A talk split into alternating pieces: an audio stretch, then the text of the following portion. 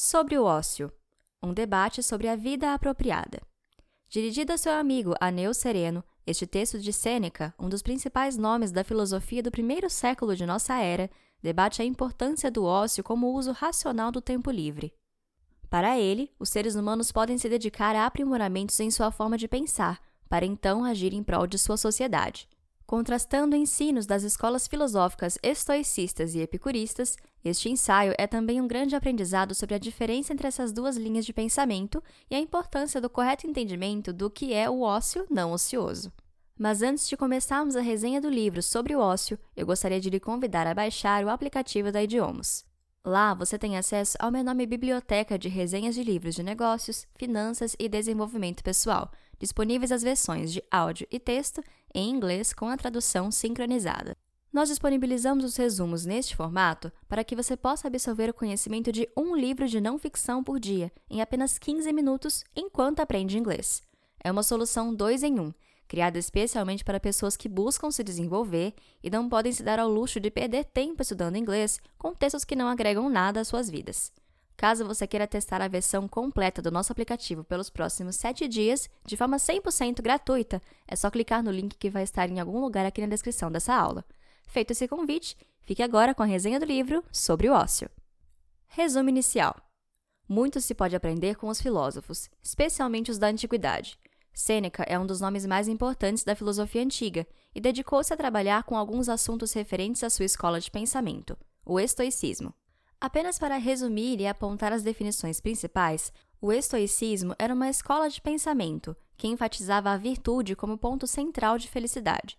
Isso significa que, para viver plenamente, como um estoico, é necessário livrar-se dos vícios, buscando ter controle sobre os diversos aspectos de sua vida.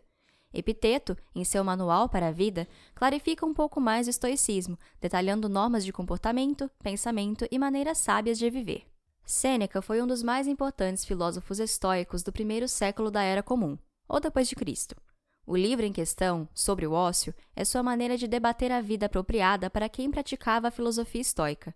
Assim, o autor escreve expondo suas ideias e também debatendo questionamentos que eram comuns naquela época, inclusive traçando linhas divisórias de comparação entre o estoicismo e o epicurismo. É importante salientar que a palavra ócio, para Sêneca, do grego ótio, não significava apenas algo como uma folga, um período livre onde não se realiza nada ou se pratica lazer comum. Para o autor, ócio é o momento mais importante do dia de um filósofo estoico, já que é nele que se desenvolverá sua atividade intelectual e todas as demais. O texto foi enviado ao seu amigo Aneu Sereno, provavelmente no ano de 62 d.C., e escrito em forma de diálogo, como outras duas obras endereçadas a Sereno. São elas sobre a tranquilidade da alma e sobre a constância do sábio. O autor Lúcio Aneu Sêneca, mais conhecido como Sêneca, o jovem, ou Sêneca, o filósofo, é natural da cidade de Córdoba, na Espanha, tendo o ano 4 depois de Cristo como provável data natalícia. Quando criança, mudou-se com seus pais para Roma, e quando jovem, recebeu estudos do estoico Átalo e dos neopitagóricos Sótion de Alexandria e Papírio Fabiano. Sofria de uma doença pulmonar, possivelmente asma, que o levou a residir por algum tempo em Alexandria, no Egito. No entanto, retornou para Roma tendo alguma proximidade com o imperador Calígula e a mãe do próximo imperador romano, Nero. Tendo atuado como advogado, também foi um dos principais autores do primeiro século de nossa era, tendo escrito textos filosóficos, cartas e tragédias. É também considerado um dos principais nomes da escola filosófica estoica, a qual viveu e defendeu durante sua vida. Acusado como um dos homens por trás do plano para o assassinato do rei Nero, foi condenado ao suicídio compulsório, tendo cortado seus pulsos e sangrado até a morte no ano de 65 d.C., provavelmente aos 61 anos. Contrastando ideias.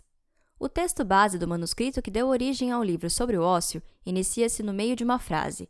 Considerando o parágrafo inicial, possivelmente Sêneca estava debatendo a questão dos vícios, algo altamente recomendado no epicurismo. Para o autor, Vícios só são possíveis de serem cultivados se houver o ócio, já que é ele que possibilita o tempo necessário para a consumação do vício. Além disso, se o vício fosse mesmo superior e completo em si mesmo, não haveria troca entre um vício e outro. Isso o torna um mal, já que pode facilmente ser substituído. Se, como sugerem os epicuristas, um vício fosse algo superior, não haveria a busca por novos prazeres para satisfação. Tomando como exemplo o uso de narcóticos, um viciado em drogas pesadas muitas vezes deixa sua fixação por elas para se entregar a uma droga mais leve, mais branda e melhor aceita socialmente. O mais curioso em seu texto é que Sêneca insere diversos questionamentos possíveis às suas palavras e já propõe as respostas. Por isso, dizemos que seu texto está escrito em forma de diálogo, como se o próprio autor estivesse em uma conversa real com o seu leitor. Um de seus questionamentos iniciais é o fato de que, sendo um filósofo estoico, não deveria apresentar pormenores da filosofia epicurista, como se estivesse abandonando a sua escola de pensamento. Neste caso, podemos aprender que é necessário ter contato com as ideias de outros pensadores, mesmo que divergentes. No caso de Sêneca, por ser estoico, ele relembra que não há descanso para um filósofo de sua escola, já que é preciso estar sempre em movimento. Ainda sobre imitar líderes, sua resposta é categórica: Eu irei para onde me guiarem, não para onde eles me mandarem. Perceba que a atual situação de polarização de ideias não é tão nova assim. Em seu texto, é perceptível que Sêneca precisava explicar que é essencial ter acesso às ideias divergentes para assim ter domínio claro sobre seu próprio pensamento. Precisamos ser livres para pensamento sem partidarismo. Avalie se isso não fica claro tendo por base o seguinte pensamento do autor. Se alguém segue os preceitos de um homem, deixa de ser um debatedor e se torna um partidário. A necessidade do ócio. Entrando mais a fundo no assunto da obra, observar que as correntes epicuristas e estoicas mantêm diferenças importantes entre si mesmas é a mais óbvia das percepções. No entanto, o discurso de seus fundadores encaminham cada pessoa ao ócio, mas por diferentes caminhos. Para Epicuro, um homem sábio não deve participar da política, a não ser em alguma ocasião especial. Já para Zenão, um dos pais do estoicismo, o sábio deve participar da política, a não ser que haja algum tipo de impedimento causado por qualquer circunstância especial. Um só busca o ócio se tiver razões para isso, epicuristas, enquanto o outro faz do ócio a busca de sua vida, estoicos. O que isso tem a ver com a ideia da solenidade do ócio? Perceba que a política tem, ou deveria ter se não estivesse apodrecida, o objetivo de ser útil aos homens servindo a estes e fazendo a diferença em suas vidas. E como esta é desempenhada por seres humanos, assim como outras formas de serviços, quanto melhores forem os homens que a desempenham, melhores serão os resultados do serviço. Ainda, o contrário também é verdadeiro, ou seja, quanto piores os envolvidos, piores os resultados. Assim, para que haja verdadeiro desenvolvimento das virtudes humanas, é necessário o ócio, como promovido por Sêneca e outros filósofos da corrente estoica. No entanto, como isso é possível? O caminho ao ócio. Em seus argumentos sobre a validade do ócio, Sêneca debate a ideia de que o bem maior de todo homem é viver de acordo com a forma como a natureza nos produziu. Segundo ele, ela nos produziu para duas finalidades: para a contemplação e para a ação. Nascemos como espectadores da natureza e sua vasta criação, já que ela não criaria nada que não fosse para ser observado. Se você já teve curiosidade de explorar espaços naturais, de conhecer uma praia paradisíaca ou navegar em busca de novas descobertas em meio à natureza, isso indica a sua necessária finalidade de contemplar o mundo natural. A natureza não deseja apenas um olhar, mas sim que nos tornemos participantes de sua realidade, seja em qualquer lugar onde fomos colocados. Perceba como faz bem ao homem estar inserido em meio à natureza, ligados umbilicalmente a ela. No entanto, Perceba também que nos falta tempo para a devida apreciação de sua beleza e relevância. Para que isso seja possível, quanto mais ócio, melhor. Contudo, não entenda o ócio apenas como um tempo livre próprio para profunda contemplação. Na verdade, o ócio permite ao filósofo estoico contemplar o mundo natural, cultivar seu intelecto, dar força a seus pensamentos, mas impulsionando tudo isso à ação, já que essa é a segunda finalidade de nossa produção pela natureza. Não se deve dedicar-se ao ócio como fuga da convivência, ou ainda em busca de profundo conhecimento intelectual que permanece interiorizado. Este é o jeito errado de viver o ócio. A forma correta torna a pessoa melhor, mas isso também é estendido à sociedade que o acolhe, já que uma pessoa melhor tem influência positiva em seu mundo, seja no aspecto macro ou micro. Os pais estoicos, Cleantes, Crisipo e Zenão, buscaram viver uma vida que estivesse em total concordância com o que ensinavam aos outros homens.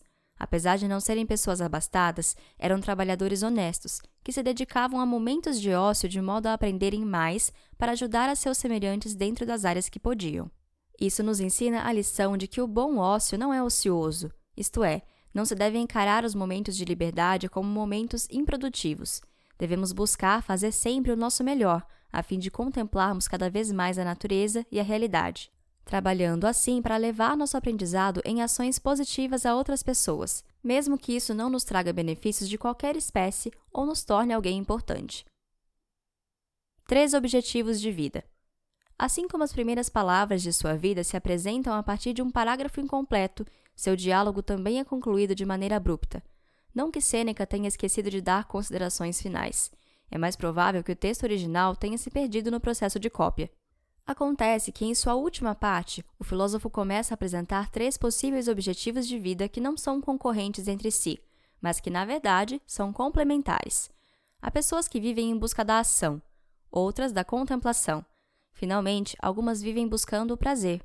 A discussão sobre qual deles é o melhor norteava inúmeros debates. Deixando os extremos de lado, Sêneca sugere que há uma ligação entre esses objetivos. Viver em busca do prazer requer ação e leva à contemplação. A contemplação não é válida sem a ação e vice-versa, e qualquer um dos três caminhos pode levar ao ócio. Resumo final.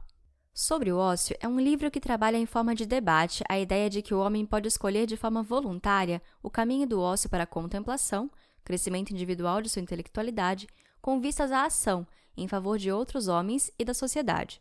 É um texto que apresenta muito do pensamento do estoicismo em contraste com o epicurismo. Apesar de seu início e sua conclusão estarem incompletos, é uma leitura fácil, rápida e com uma linguagem bem acessível sem sombra de dúvidas, é uma importante obra da filosofia ocidental.